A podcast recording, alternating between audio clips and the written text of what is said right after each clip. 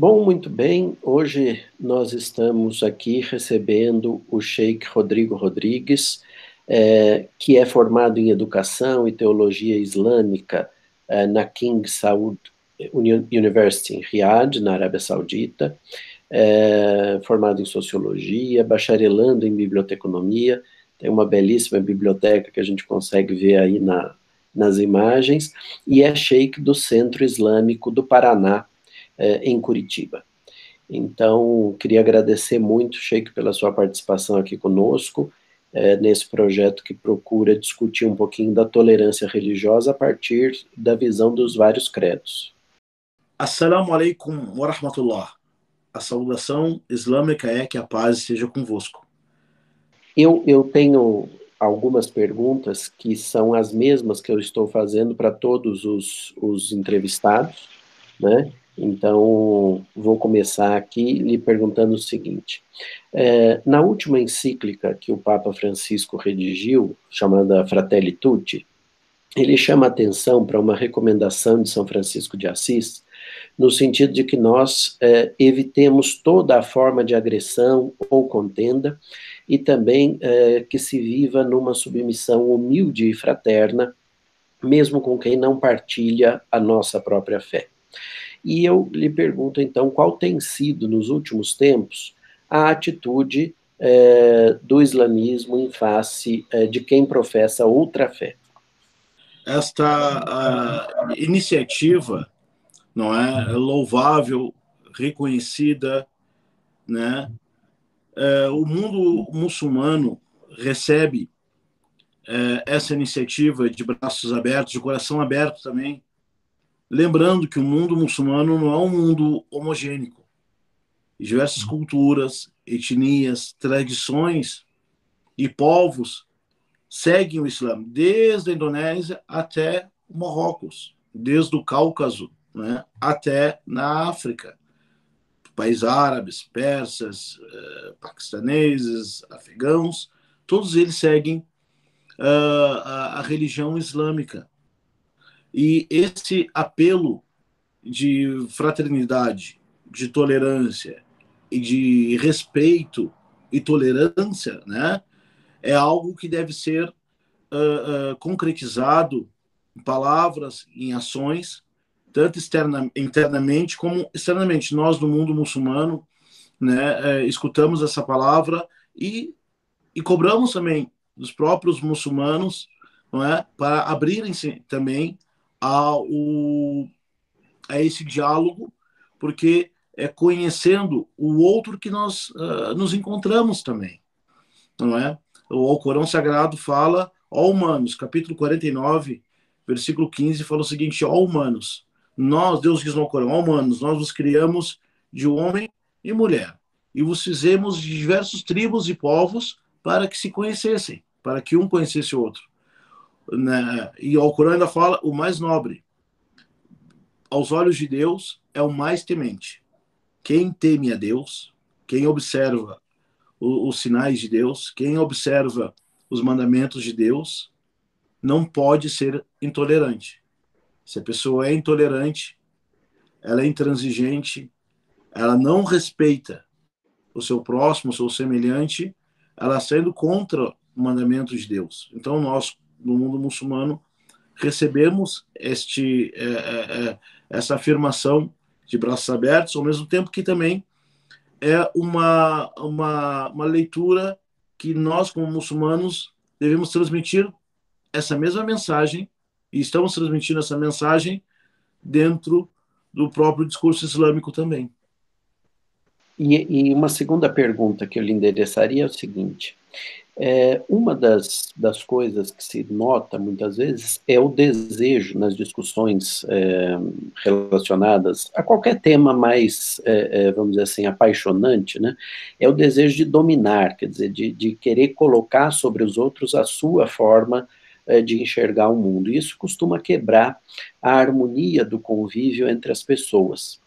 É, qual que é, na sua opinião, a relação desse desejo de domínio e a intolerância religiosa enquanto um conceito é, e uma prática eventual de algumas pessoas que não conseguem é, compreender essa realidade? Olha, esse desejo de dominação, não é? Ele é utilizado, ele é, ele é construído, pode ser construído através de um discurso religioso também, ou político, ou nacional, nacionalista, não sei a expressão correta, né? E nós temos que tomar cuidado isso, porque da mesma forma que não percebemos que somos dominados pelos desejos, pelo discurso, nós acabamos passando adiante esse, uh, uh, esse desejo de dominar. Isso leva também, isso que leva, isso já é uma intolerância, isso leva à violência, porque nós imaginamos, nós temos que desconstruir uh, esse desejo, esse ponto de partida, essa linguagem de procurar dominar, de dominação cultural, religiosa, até eh, de todas as formas. Por isso eu acho que um pouquinho de Michel Foucault para aprender a desconstruir isso é necessário, é importante que nós religiosos teólogos, fazemos nosso esforço, nosso, nossa batalha espiritual para não sermos dominados, não sermos derrotados pelo esse desejo tão passional, né? E só, só vem para fazer o mal, não é? A gente tem que se cuidar bem com isso para não uh, uh, passar adiante aquilo que, sem perceber, está acontecendo conosco agora. Temos que desconstruir esse discurso através dos próprios meios que, eles, que, é, que é utilizado. Como é que pode um Deus de paz? Se você não aceita o meu Deus de paz, eu mato você. Peraí, tem uma contradição. Hum, peraí, tem uma coisa que está errada. Ou é de paz ou é para matar. Então tem dois contextos aí. Então, ah, mas você é diferente de mim, então você não serve. Não, peraí, então Deus fez algo errado aí, porque Deus fez diferentes. Então, nós somos como planos de Deus. Então, a gente quer por aí. Muito bem. Eu acho que essa função é realmente importante, até mesmo quando a gente está dando aula. Tomar cuidado para não levar o aluno a, a, não pensar por si próprio, dele tomar a decisão a partir daquilo que o professor quis explicar. Qualquer função de, de enfim, de definição é, é muito complexa. O senhor considera que há alguma forma de egoísmo entre os povos religiosos relativamente eh, aos que professam outros credos? Olha que nós achamos, né, que esse egoísmo, esse egoísmo é nossa batalha espiritual diária. Não há ser não tem uma parcela, uma parte do egoísmo. Existe até, existe até uma expressão islâmica que fala o seguinte: que não há que não há ser humano que não tenha egoísmo, que não seja egoísta. Porém, o nobre, né, ele se esforça para baixar o seu ego. E quem lá, quem lida com o público, quem mexe com a, com a, com a emoção, com o imaginário, porque crença é imaginário, vamos falar assim, crença é imaginário. Quem é, é, é o futuro, é esperar uma vida melhor. Quem trabalha com isso, às vezes, se não for protegido por Deus, vamos dizer assim, por Allah, a pessoa acaba, em vez de orientar as pessoas para o caminho certo, procura orientar as pessoas para o seu próprio ego. E nós vemos isso hoje, as pessoas brigando uh, por ego. Né? E nós temos que pegar este ego e sacrificá-lo. Esse egoísmo, sacrificá-lo. Né?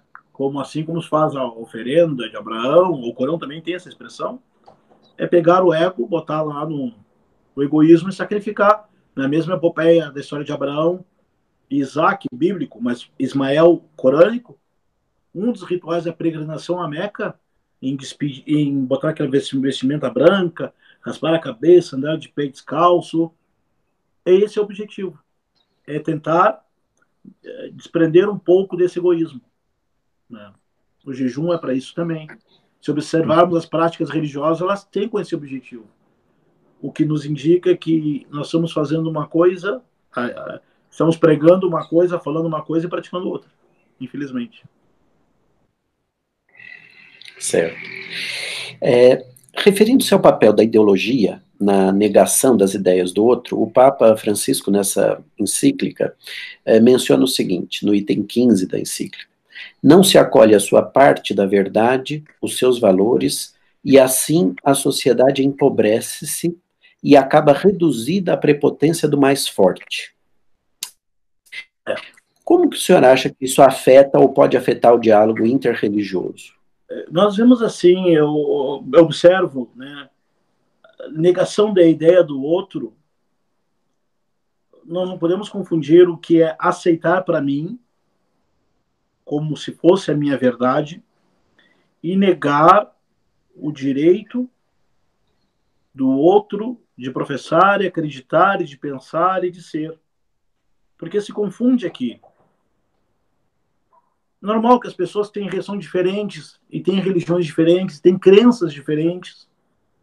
É normal que algum que alguma que nós negamos o conceito de crença, o conceito de fé, a ideia do, do outro. É, isso é o normal esperado. O que não é, o que não, o que deve ser combatido é a ideia da, de negar o direito ou a existência do outro. Nós não podemos confundir.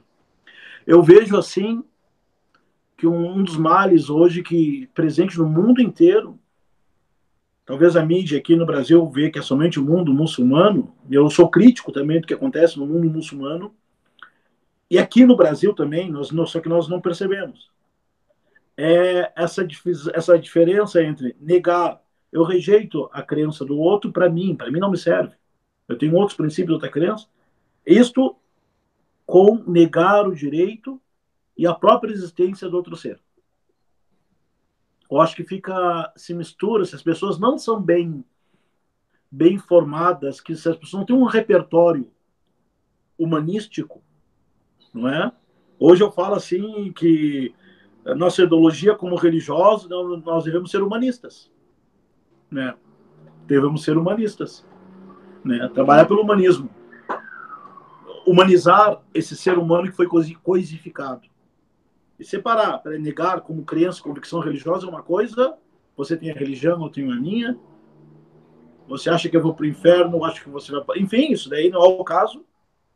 Tem a ver com a primeira falamos questão teológica, convicção, mas é não confundir isso com a negação, a negação no sentido de o outro não tem direito, não merece, não deve existir, não deve conviver nem comigo, nem perto de mim e nem nesse, nem, nem nesse mundo. Aí, é, quando parte para esse ponto, daí já, já fugiu toda a lógica e objetivo da religião e da humanidade. Por isso que eu acho que nós religiosos devemos nos humanizar, né? É.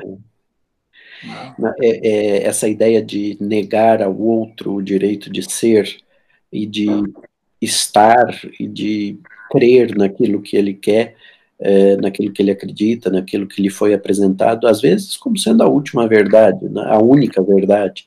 É, às vezes a pessoa só conhece uma verdade ou acha que só conhece uma verdade e ela é, não teve a chance de conhecer outras interpretações ou outras explicações para aquela realidade, mas esse que conhece uma coisa só, é, ter uma reação é, inopinada de, de rejeição, de não quero, é mais compreensível do que aquele que tem essa visão humanística, ou que deveria tê-la, e deveria colocá-la adiante dessas é, diferenças para acolher o outro, né? Então acho que nesse sentido que a coisa realmente fica é, complexa e, e, no âmbito do direito internacional a gente percebe essa essa situação, né? Eu queria aqui fazer três paralelos com o senhor.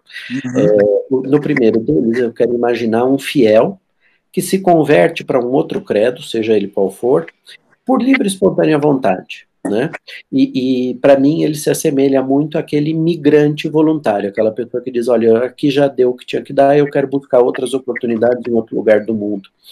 É, no segundo, esse fiel é perseguido por acreditar, por ter as suas convicções, e, de certo modo, ele se assemelha ao refugiado, né? aquele indivíduo que, por perseguição decorrente de etnia, de visão política, de visão religiosa, precisa deixar o seu local. No terceiro paralelo, eu queria imaginar que um fiel que é forçado a mudar de religião, ou abandonar a fé e ficar agnóstico ou ateu, é, como acontece, por exemplo, em alguns, ou já aconteceu em alguns lugares é, que assumiram um, um, viés comunista ou socialista, né? É. é e para mim isso se assemelha àquele ser humano que é traficado, né? Que não quer ir, também não está indo porque está fugindo, mas que é levado é. obrigatoriamente é, para outro lugar. Em todas essas situações tem a mudança, né? Mas a mudança ela se diferencia pela causalidade, por aquilo que é a causa. É, como é que o senhor analisa essas condições a partir dos ensinamentos do Islã é, e da ideia de tolerância religiosa? Olha, uh, tem um, um, versículo do Alcorão que fala em árabe, La ikraha fiddin, capítulo 2, versículo 256, que significa não há imposição, ou melhor, não deva, não deve existir, não pode existir imposição na religião, no credo. Porque isso parte do pressuposto, da premissa que Deus, ele é o conhecedor, o sabedor de tudo, onipresente, onipotente, sapientíssimo, e que Deus sabe que se esconde nos corações de todo ser. A partir desse ponto, nós partimos deste ponto que Deus só aceita, Allah só aceita de qualquer pessoa aquilo que ela fez sinceramente, de livre, espontânea vontade, consciente daquele ritual, daquele ato. Por isso que Deus não aceita aquilo que a pessoa faz por ostentação, da mesma forma que Deus não aceita aquilo que é feito por meramente exibicionismo e ostentação, Deus também não aceita aquilo que é forçado. Então, quando se força uma pessoa, você é obrigado a fazer oração, você é obrigado a fazer aquilo, e a pessoa ela faz somente porque é obrigado, perdeu-se então o porquê da prática religiosa. Isto muitas, uh, algumas, algumas muitas pessoas não percebem. Estão contradizendo os planos de Deus próprio. Se Deus só aceita aquilo que é puro, aquilo que é legítimo, aquilo que é exclusivo a ele, aquilo que, aquilo que não há outra pretensão a não ser ele. Como que alguém vai obrigar outra pessoa? No outro versículo do Corão fala, Deus fala, capítulo 10, Deus fala ao Muhammad, em português Maomé, né? Nós em árabe falamos de Muhammad, fala, afa anta tukriha nasa hatta yakunu mu'minin? Por acaso, Muhammad, você vai forçar as pessoas a serem crentes? Não tem como forçar, a, não pode. As pessoas tentam, nós nos enganamos, enganamos as pessoas achando que estamos enganando Deus. Né? Então, há uma contradição novamente teológica aí. Uh, como é que fica então esse imigrante que ele às vezes ele é obrigado por questão uh, social, né? Sei lá, acho que Durkheim lá, Emil Durkheim lá no Fato Social deixa claro isso, né? Sim. Né? A pessoa civil ali vai ter que ser assim. É, todo mundo é assim, eu vou ser assim. Eu não sou louco de ser diferente. Né? Quem sei eu? Ou a pessoa não se encontra e, e imigra. Eu sou um caso. Eu imigrei. Eu me converti ao islamismo. Não é? E, e, eu acho que as pessoas, ah, como o mundo muçulmano, eu sou um religioso, um crítico também, que as pessoas elas devem trabalhar com as convicções, porque se Deus só aceita aquilo que é convicção, a pessoa deve praticar ou não por convicção, não por mera número ou dados geográficos ou aparência, porque senão ele fica nem lá e nem aqui. Ele acaba deixando de ser o que ele é. A questão da, da, da espiritualidade, religiosidade, nós, como religiosos, temos que tocar bem isto, para não ficar algo, vamos dizer, entre aspas, forçado, não é? No forçado. Então, foge um princípio islâmico, porque Deus não sobrecarrega nenhum ser além da sua capacidade, e Deus não aceita imposição na religião, apesar que muitas pessoas impõem a religião de Deus mesmo que isso seja contra os planos de Deus. Eu volto ali dizendo que nós devemos uh, fazer uma releitura dos textos islâmicos visando o ser humano, porque Deus não precisa dos seres humanos, teologicamente falando. Deus não necessita dos seres humanos. Então, seriam os humanos que necessitam de Deus. E a necessidade que as pessoas têm de Deus é a necessidade que as pessoas têm de certos alimentos, de se alimentar. Todo mundo precisa se alimentar. Agora, o que, que um gosta de comer e se alimentar, daí é o mundo tá aí. Não posso obrigar todo mundo a comer que eu gosto. Não. Claro. É, é, impressionante essa imagem que o senhor usou de que, é, de fato, Deus não precisa é, do ser humano, né? É o ser humano que precisa de Deus e, e, e como essa precisão de Deus, ou essa necessidade de Deus que os homens têm, acaba colocando uns contra os outros, né, nessa lógica de é, se não é como eu, se não pensa como eu, eu não quero conviver consigo, eu não quero trabalhar com você, eu não quero ter um contato com você.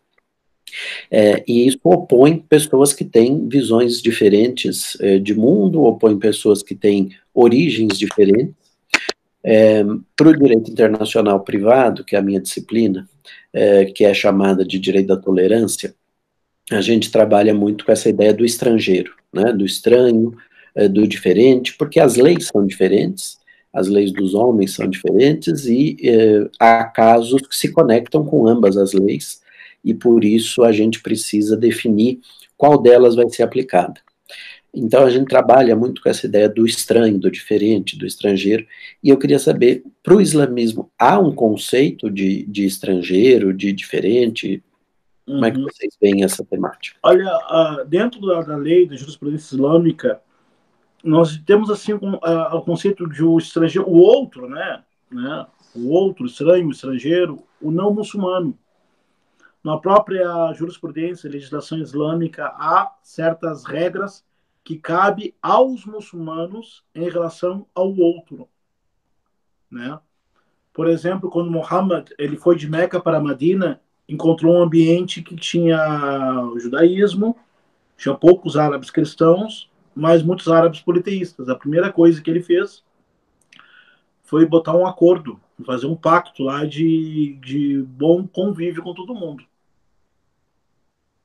que foi uh, o outro, vamos dizer assim, por exemplo, muçulmanos, o outro, ele adora, ele, ele adora o seu Deus da sua forma, da mesma forma que nós podemos adorar, uh, de, de, adoramos a Deus do nosso jeito na terra deles. Por isso que nos primeiros séculos do Islã, no século II, teve muitas conquistas, invasões, enfim, história a gente sabe como é que funciona. Sim, conquistas, né? Cada um dá um nome essas uh, conquistas, o califa Omar, que foi um grande conquistador, segundo o califa Omar, eu estou falando uns 15 anos depois da morte de Muhammad, menos ainda, quando ele esteve em Jerusalém e negociou a, a parte sagrada de Jerusalém para ficar com os muçulmanos, falaram para ele, lá em cima fica a, a, a, a igreja de Jesus. E chamaram ele para rezar lá. O califa dos muçulmanos disse: Não, eu não vou rezar aqui. Falou, por quê? Agora esse aqui é tudo território dos muçulmanos. Ele disse: Mas aqui eu não vou rezar, porque se eu rezar aqui, estarei legitimando para que venha alguém depois de mim que reze aqui e dizer: O Omar rezou aqui e vão pegar para nós. Então, esse direito do outro é um direito, a pessoa, o outro, ele, ele pratica, adora o seu Deus da sua maneira e ele tem o direito da proteção dos outros muçulmanos, do, do, do Estado, da sociedade. O tanto, o tanto quanto este muçulmano gosta, uh, deseja de estar num outro território não muçulmano que tratasse ele da mesma forma igual. Isso às vezes não acontece, infelizmente. Na prática, isso não acontece. Mas nós temos que salientar que isso faz parte também da história. Porque nós vemos que o discurso que as pessoas utilizam pegam conquistas, e na minha opinião crítica é, é tudo mito, né? Pessoas criam mitos, ah, conquistadores, derrotamos e viu vitoriosos, tudo isso. Mas crescemos também essa parte da tolerância, tem direito ao outro. Uh, Isso está ligado com a fé em Deus diretamente, porque se Deus quisesse fer, fazer tudo o mundo igual, teria feito teria feito as pessoas iguais. E nós não podemos nos tomar como agentes intermediários de Deus, que muitas algumas pessoas acham que ah, mas Deus não fez, mas poderia ter feito. E Deus está me usando. Então tem pessoas que têm essa ideia, né? Então Deus está terceirizando, vamos usar a expressão aqui no Brasil. Então quer dizer, eu falo para então quer dizer que Deus está terceirizando. Deus não fez isso na época de Moisés, não fez, não fez isso na época de Muhammad, e está terceirizando essa tarefa para você. Então você é terceirizado. Não, então o estranho. Uh, tanto é que no, na jurisprudência islâmica é chamado Ahlu O outro, que não é muçulmano, é chamado Dhimma. Dhimma significa protegidos, dentro da teologia islâmica. Onde os seus templos não podem ser violados, não podem ser. Uh, seus rituais não podem ser também desrespeitados. Ou seja, a sua, a sua religiosidade, sua religião deve ser intocável.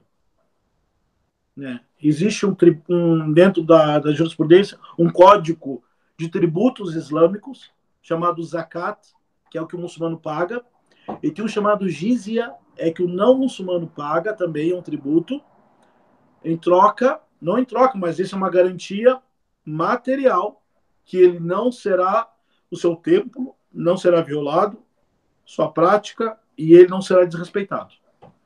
Inclusive, no tributo, um dos tributos islâmicos chamado zakat, o muçulmano paga, que é um tributo social muçulmano, e os não muçulmanos pagam também para que não sejam desrespeitados, violados, né? Porque é, antigamente, quando eu falo antigamente, antes dos, dos conflitos árabe-israelense, né? Mas antes disso, vimos que palestinos e judeus viviam em harmonia na Palestina.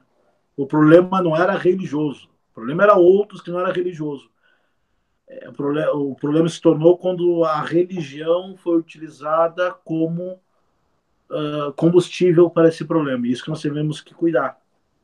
Isso tem tudo a ver com o direito uh, privado, o direito do estranho do outro. O religioso deve ser preservado, está ligado com a vida. Religião está ligado com a vida, porque a opção de a pessoa seguir uma religião, religião está é, ligado com, com o ser, com o eu dele. Né? Isso a gente tem que prestar atenção. Né? Claro. Bom, é, dentro dessa lógica de estar com o outro, de lidar com o outro, uhum. é, existe alguma diferença de tratamento possível entre é, é, membros e não membros do grupo é, islâmico? Quer dizer, por outras palavras, há ou deve haver algum limite para o amor entre os seres humanos ou para o acolhimento do indivíduo é, dentro de uma estrutura é, religiosa, hum. sacerdotal, assim? Olha, uh, se nós vamos uh, uh, classificar, né, toda classificação ela é uma divisão, né? O muçulmano e os não muçulmanos, ou cristãos e não cristãos, ou budistas e não budistas, essa, né? o Alcorão fala às pessoas de aqueles que aqueles que creem no Alcorão e aqueles que não creem no Alcorão. Mas essa divisão ela é teológica, essa classificação é teológica. Agora, descendo do céu para a terra, do céu para a terra, nós não podemos, na religião islâmica, não faz distinção entre os direitos e os deveres com as religiões.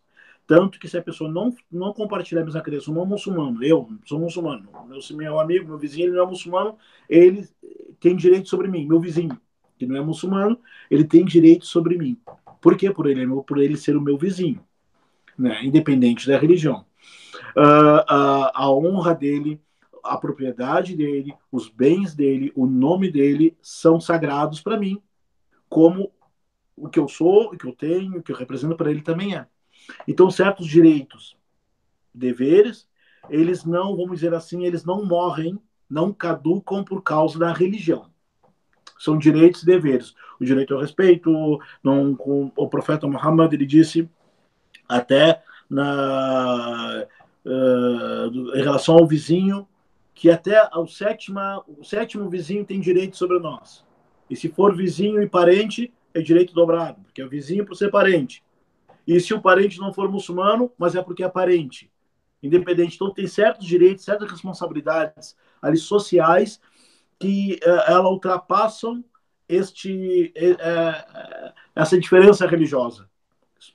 Eu chamo 2020 de valores humanísticos, não é? Né?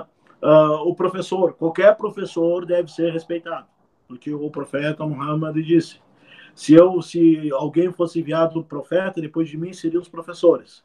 Então, uh, respeito ao conhecimento, aos professores, isso independente de religião ou não religião. Respeito às mães, seja muçulmano ou não. Então, para nós, tem certos valores ali que eles não caducam, não morrem, não cessam porque são religiosos ou não. E isso é muito presente no mundo muçulmano, né? Tanto que certos assuntos a gente nem fala, nem se pergunta qual é a religião, né? Tem coisas que não se pergunta qual é a religião. Se a pessoa vai numa mesquita, ou vai num templo, ou na igreja, provavelmente é, tem, segue aquela religião. Mas servir o vizinho, servir o mais velho, ser bondoso com o mais novo, isso daí é a religião. Eu, na minha pregação, eu utilizo isso, né, professor? Que não precisava nem religião para falar. A religião ela dá um reforço e dá um outro sentimento espiritual, transcendental para aquela, para aquela ação, para aquela conduta. É, então, lidar com o outro é, é, é, deve ultrapassar o limite religioso. Não é? Porque Deus é Deus no céu, mas nós somos humanos na terra e como o Corão fala, fale a verdade, mesmo que seja contra você mesmo. é um princípio parâmetro. Muito bem. É, no campo do direito, que o senhor mencionou aí algumas vezes, é, nas relações civis, né, as pessoas podem transitar de um país para o outro e as leis são diferentes, né, e isso faz com que muitas vezes o juiz brasileiro, por exemplo, tenha que aplicar o direito de um país estrangeiro qualquer.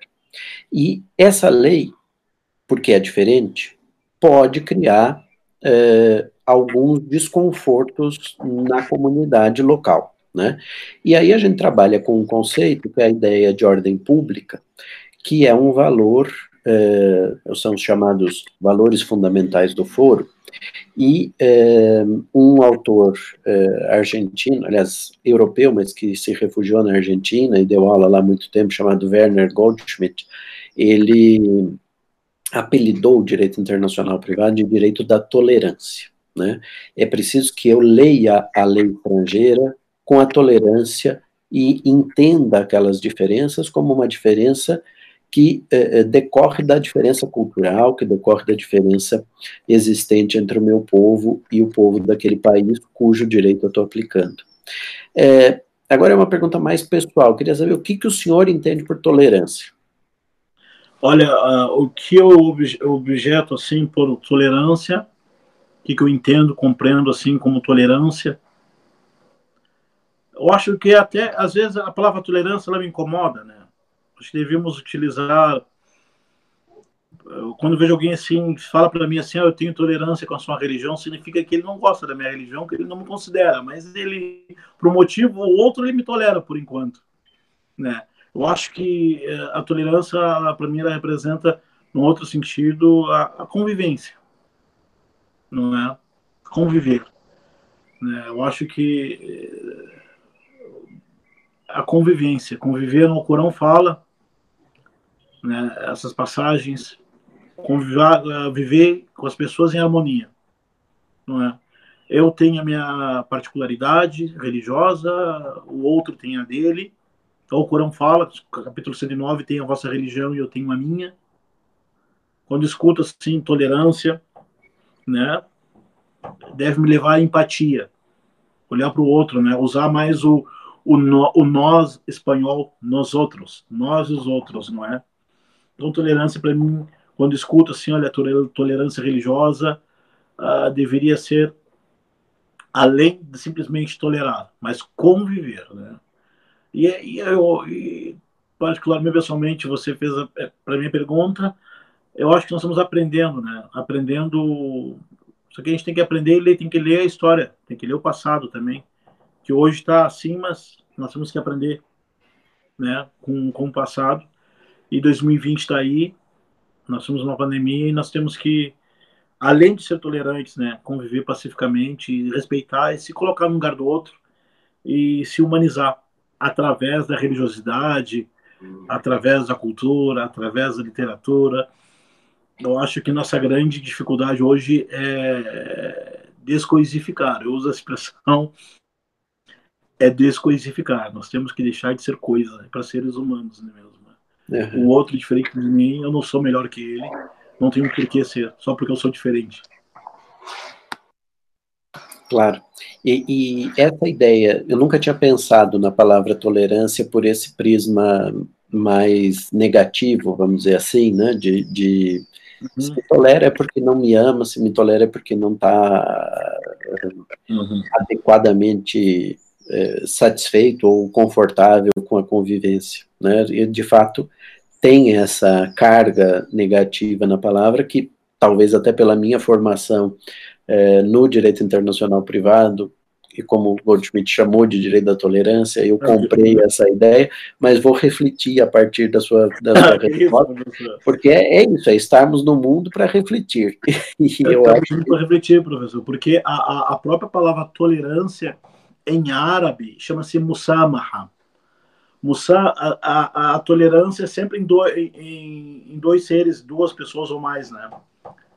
Em árabe, não é eu sou tolerante sozinho, não. Você é tolerante em relação a, né? Ou com, né? Junto. Até em árabe, tentando fazer analogia aqui no idioma árabe, onde se usa essa, essa palavra, né? E, e tolerante, tolerante é um dos nomes de Deus também. No Islã, Deus tem 99 nomes. Um dos, um dos, nomes de Deus é o tolerante.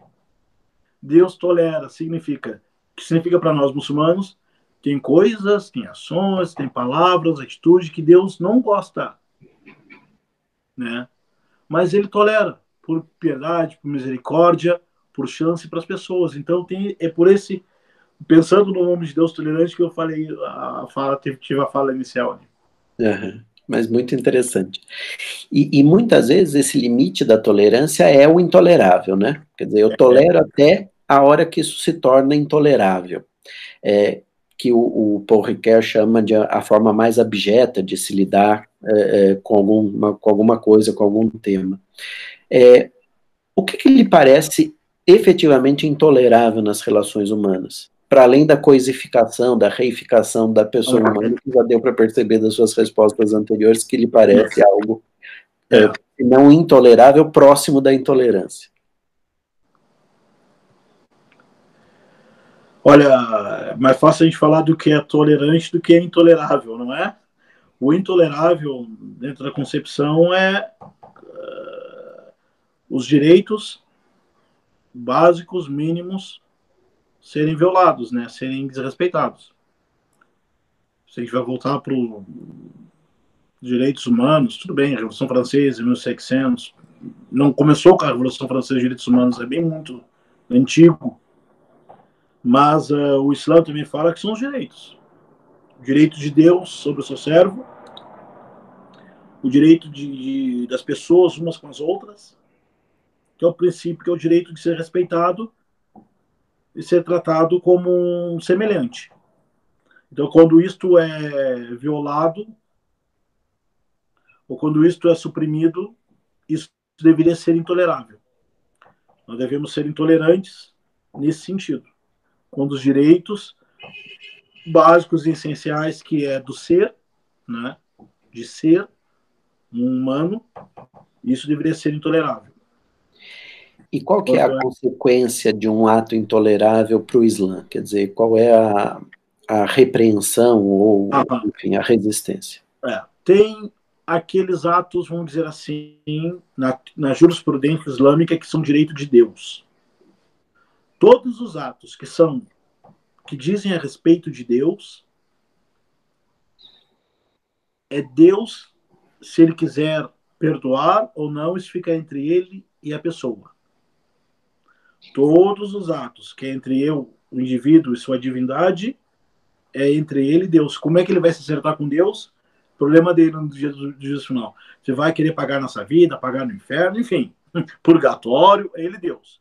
Mas se é entre ele e o direito das pessoas, daí tem o direito, daí tem o juiz, daí tem a sentença. Então nós fazemos essa distinção para que não venha uma pessoa depois ela cometer agressão, ofensas, crimes e depois pedir perdão para Deus e achar que liberado com Deus. Não, você se resolve aqui nessa vida terrena para depois Deus tolerar e perdoar você. Então, é intolerável para nós muçulmanos aquilo que foge é, da, da, justiça de Deus. Justiça de Deus, nós dizemos então o que é direito de Deus e o direito das pessoas. Quando isso está em desordem, deve em toda injustiça. E nós uh, consideramos então que intolerável é quando sai essa harmonia. Nós acreditamos que Deus criou esse mundo em harmonia. Os humanos vivem ou deveriam viver em harmonia e quem quebra esse, essa harmonia está quebrando tudo os planos de Deus. Daí isso é intolerável. E a relação, então, é direta com Deus, não é uma relação intermediada no Islã? Não. No Islã, aquilo que o indivíduo faz entre ele e Deus, suas orações, seu ritual, se ele rezou, não rezou, usou lenço, a mulher usou lenço, não usou lenço, aquilo que é, ela faz porque é Deus que está exigindo dela e é somente Deus que vai recompensar, somente Deus que está vendo, é ela e Deus, não cabe ninguém intervir. Se o fulano jejuou ou não, orou ou não, foi no templo ou não, isso daí é religiosidade. É ela e Deus. Agora, o direito das pessoas, seus deveres, seus compromissos, isso deve ser. É, aí não tem perdão no sentido. Aí Deus não tem nada a ver com a história. Certo. É. Se a pessoa é religiosa ou não, agora é ela e Deus. Agora, se ela é honesta ou não, daí a sociedade tem que ver isso daí. Ou tá. seja, ou seja, santo do paoco, como se fala, não convence ninguém. Ele é santo, ah, é santo entre ele e Deus. E ele as pessoas, ah, daí é outro assunto. Então, vem cá. assim que é. é. Uma coisa com Deus é você é bonzinho. Nós queremos saber aqui agora. Meu direito e nossos deveres, nosso compromisso, nossa relação. Isso é bem claro no. Muito bem. Sheikh Rodrigo, olha, eu queria lhe agradecer, parece que não, mas já passamos quase uma hora aqui conversando, e eu queria lhe agradecer imensamente pela sua disponibilidade em participar dessa conversa, que eu acho que vai permitir aos nossos é, ouvintes, as pessoas que vão assistir a nossa conversa aqui, é, terem uma ideia é, mais próxima daquilo que é efetivamente a essência de cada uma das religiões é, que eu vou abordar aqui. Claro que não dá para abarcar todas, Sim. mas é, eu fico muito feliz que o senhor tenha é, gasto seu tempo aqui conosco conversando sobre o Islã e, e a questão da tolerância.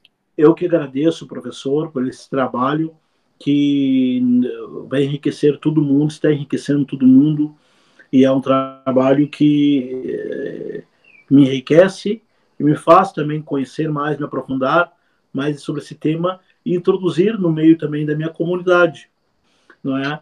Porque nós precisamos olhar para o outro e sentir o outro. Nós precisamos, se quisermos, se temos um projeto de viver mais 20 anos, de continuar essa humanidade, nós temos que se botar, se colocar no lugar do outro.